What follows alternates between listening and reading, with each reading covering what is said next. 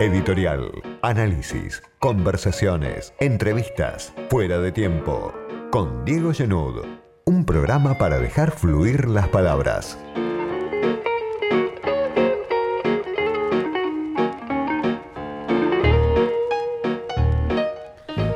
Sabemos por los conteos diarios que hace el gobierno nacional, que hace también el gobierno de la ciudad, que los casos de contagios en la Argentina siguen creciendo, que crecen especialmente en el AMBA, en el área metropolitana, la ciudad de Buenos Aires, el conurbano bonaerense, y que crecen especialmente en los barrios vulnerables, en los barrios de emergencia de la ciudad de Buenos Aires. Donde más crecen además es en la Villa 31.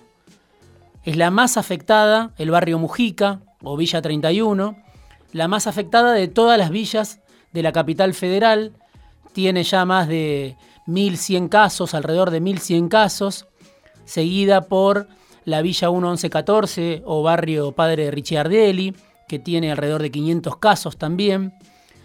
Y como hablamos todo el tiempo de lo que sucede en el barrio Mujica, en la Villa 31, quise esta tarde hablar con alguien que vive en la Villa 31, en el barrio Mujica, que conoce la realidad por vivirla, por sufrirla muchas veces, incluso antes de que la pandemia, el COVID, hubiera penetrado en el barrio de Retiro.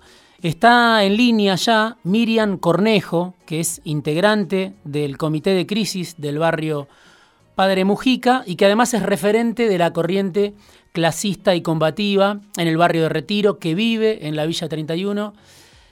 ¿Cómo estás, Miriam? ¿Cómo te va? Buenas tardes. Hola, buenas tardes. Bueno, te quería consultar porque habitualmente, un poco lo explicaba recién en, en, la introducción, escuchamos mucho hablar de lo que pasa ahí, pero pocas veces escuchamos a los habitantes del barrio. Y lo primero que te quería preguntar es, ¿qué están pidiendo ustedes desde el primero de abril, que es la fecha en la que, si no me equivoco, se constituye este comité de crisis del barrio Padre Mujica? Veía algunas declaraciones tuyas y decías, estamos pidiendo desde el primero de abril una serie de ayudas, de auxilios, de cuestiones, de reclamos, y todavía no cumplieron. ¿Qué es lo que están pidiendo y que todavía no cumplieron? Y, que lo, y, lo, y lo que estaban pidiendo desde ese momento, además, ¿no? Desde hace casi dos meses. Bueno, lo primero que empezamos a pedir, como iniciamos el comité de crisis, fue que que la gente que estaba muy hacinada, ¿no? Las de las que alquilan, si las podían eh, colocar en otro lado, ¿no? Porque así evitábamos un, un masivo contagio, ¿no? Eso fue lo primero que se pidió. Después se pidió también que, porque el comité está compuesto por 63 comedores, son 24 asistidos y los otros no asistidos, los otros 42 no son asistidos. No reciben asistencia del Estado.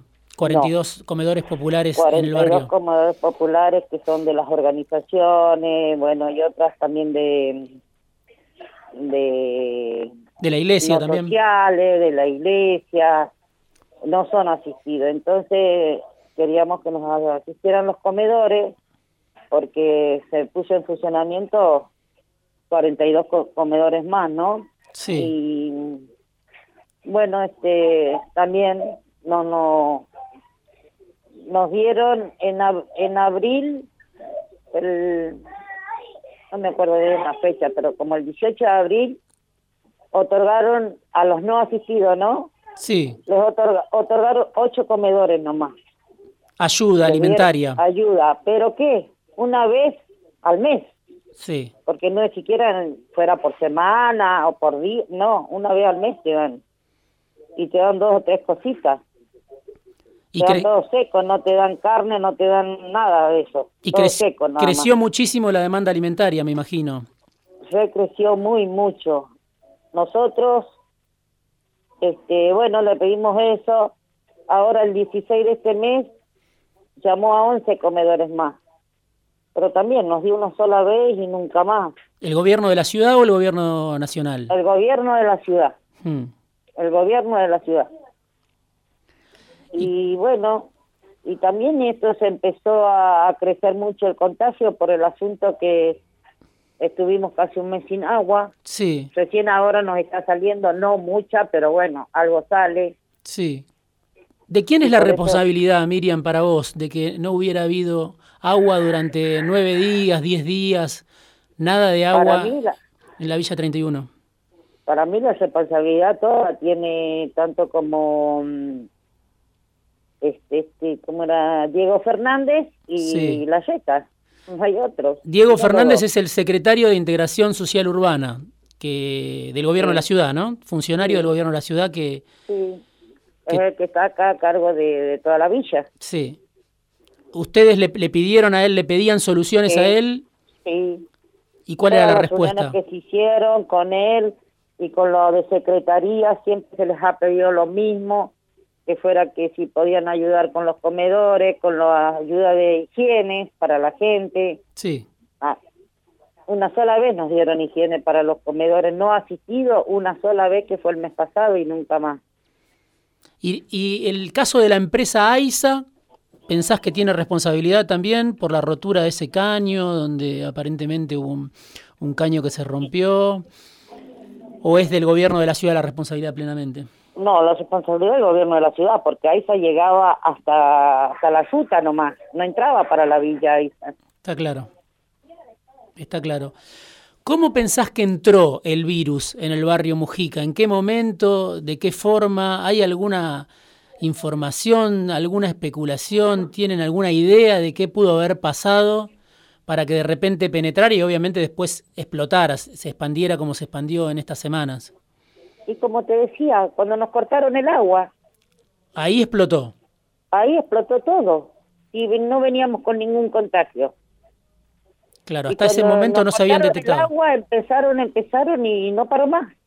Claro la falta de higiene, la imposibilidad de higienizarse y... Exactamente, aparte que nos traían, está bien, camiones de AISA nos traían los camiones, pero vos qué sabes si esa agua está limpia. Hmm. Si esos tanques que traían estaban limpios. Hmm. Uno no sabía, no se podía tomar, para lo único que se, se usaba esa agua era para limpiar un poco la casa aparte que no te dejaban mucho, si te dejaban 20, 30 litros de agua era mucho, no te dejaban mucha agua tampoco. Claro. Miriam, vos recién eh, decías eh, que cuando se constituyó el comité de crisis del, del barrio Mujica, donde están estas organizaciones que no reciben, muchas de ellas no reciben ninguna asistencia del Estado, lo que reclamaban era trasladar a muchos de los vecinos que viven en inquilinatos dentro del barrio Mujica a los edificios que construyó el gobierno de la ciudad. Exactamente. ¿Eso por qué no se hizo? Hay, Acá eh, tenemos casi 80 casas desocupadas dentro del barrio. Sí, sí. ¿Y por qué no se hizo ese traslado? Porque el gobierno no nos escucha, mm. no nos escucha el gobierno. Está enojado con nosotros porque acá perdió el 72%. Él. ¿Qué quiere que te diga? Claro. Está enojado con la villa. Claro nos quiere matar a todos juntos, para mí es eso, qué sé yo, mira, hay tanta bronca acá que no sabemos ya qué pensar del tipo, ¿qué mm. que te diga? El, en su momento el gobierno de la ciudad construyó esos, creo que son 25 edificios, para trasladar a mil familias desde el Bajo Autopista hasta eh, esa zona que está cerca del Ministerio de Educación, según sé. Eh, y la información que yo tengo es que trasladaron alrededor de 360 familias, quedan todavía más de 600. Lo que pasa es que la gente no se quiere ir a esas casas.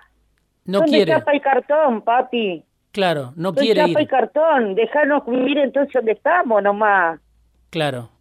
O sea que por un lado la gente se quiere mudar, pero por otro lado tampoco está segura de hacerlo a esas casas. no, por la fortuna que piden para pagar ahí, déjame en mi casa, que no voy a pagar nada y voy a seguir viviendo. Sí, a ver, ¿cómo es eso de que piden una fortuna? ¿Qué, qué, qué, pagos te, te, te, obligan a hacer cuando, si te mudás, asumís una serie de pagos? Me imagino que... Sí. Eh, las tarifas... que empezar a pagar la casa. Sí. La casa la tenés que empezar a pagar Y después, bueno, una vez que ya esté alumbrado, barrido y todo eso, hay que pagarlo también. Sí, sí. Los derechos de la ruta hay que pagarlo. Hmm. Así que, y para irse a una casa, te digo, porque una hija mía estaba alquilando una de, cuando entregaron las de acá de este containera, una hija mía estaba alquilando una de esas casas. Sí. Y se llovía entera. Mi, mi hija vivía en el tercer piso y se llovía entera. El mm. lo pasa el agua. Claro. Mucha gente vive en inquilinatos, ¿no? En, en la Villa 31. Muy mucha gente vive en inquilinatos, muy mucha gente. Claro, claro. Eh, y esa gente era la que estaba en situaciones de, más urgencia y la que estaba en situaciones quizá de, mayor hacinamiento, ¿verdad? Exactamente.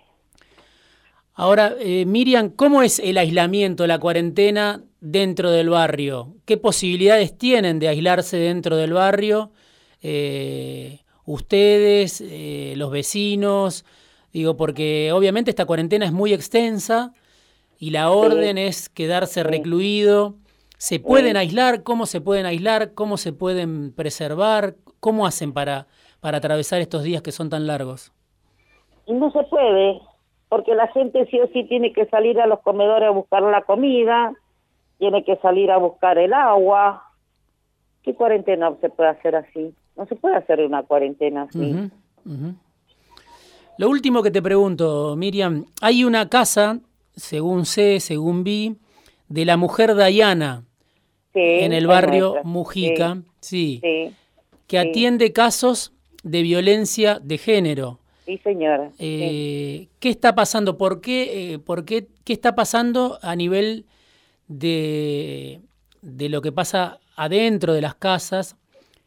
que muchas mujeres denuncian violencia, es claro, el aislamiento, el encierro potencia muchas veces los casos de violencia. ¿Es así? ¿Qué está pasando con esta casa que ustedes constituyeron? ¿Cuál es la función? ¿Por qué, ¿Por qué fue creada? Esa casa fue creada porque nosotros, bueno, cuando tuvimos el femicidio de Diana Colque y Liliana, que son los más casos más conocidos que hubo acá, eso lo seguimos nosotros. Sí. Este, bueno, nosotros tenemos eh, promotoras que hacen ese trabajo y bueno, nada, es, la verdad que hacemos acompañamiento, eh, acompañamos a donde tenga que ir la, a, donde la tengamos que llevar, donde qué tenemos que hacer, qué no tenemos que hacer, todo le hacemos los acompañamientos y bueno, y hasta que no se aclara el caso no, no dejamos los casos. ¿Está creciendo la, violencia contra las mujeres? En, eh, Muchísimo, muchísimo. Hmm muchísimo acá en, la villa muchísimo está creciendo y más con esto más más aparte que escucharme si te imaginas mi marido es cartonero sí y veo que aquí no tengo nada y ahí empiezan las discusiones hmm. Hmm. no tenés un poco de azúcar para darle a los chicos no tenés una leche no tenés esto no tenés el otro y ahí empiezan las discusiones y bueno, y ahí empieza, empieza el maltrato. Seguro. Bueno, Miriam, no sé, ¿alguna cosa más que, que, quieras decir? Este, usar este micrófono para pedir algo más este, para las semanas que vienen, algo que necesiten de manera urgente, que estén reclamando. Lo único que, le, que queremos que nos escuche el gobierno nacional, nada más, que nos escuche él, ya que la Z no nos quiere escuchar, que nos escuche él y a ver si pueden sacar un poco de gente para que esto podamos respirar un poco y no sigamos con los contagios, porque si no, mañana pasado ya vamos a ser todos contagiados, no es que va a ser, ¿te das cuenta? Lo que queremos es eso, que nos escuchen, que por favor nos ayuden, nos ayude al comité de crisis, que nos ayuden a que este hombre nos escuche, o no sé, o tendremos que salir a la calle y contagiarnos y contagiar a la gente pobre que no tiene nada que ver. Eso es lo que va a pasar, eso es lo que va a pasar. Gracias Miriam por este rato, esta tarde. Vale, vale, vale.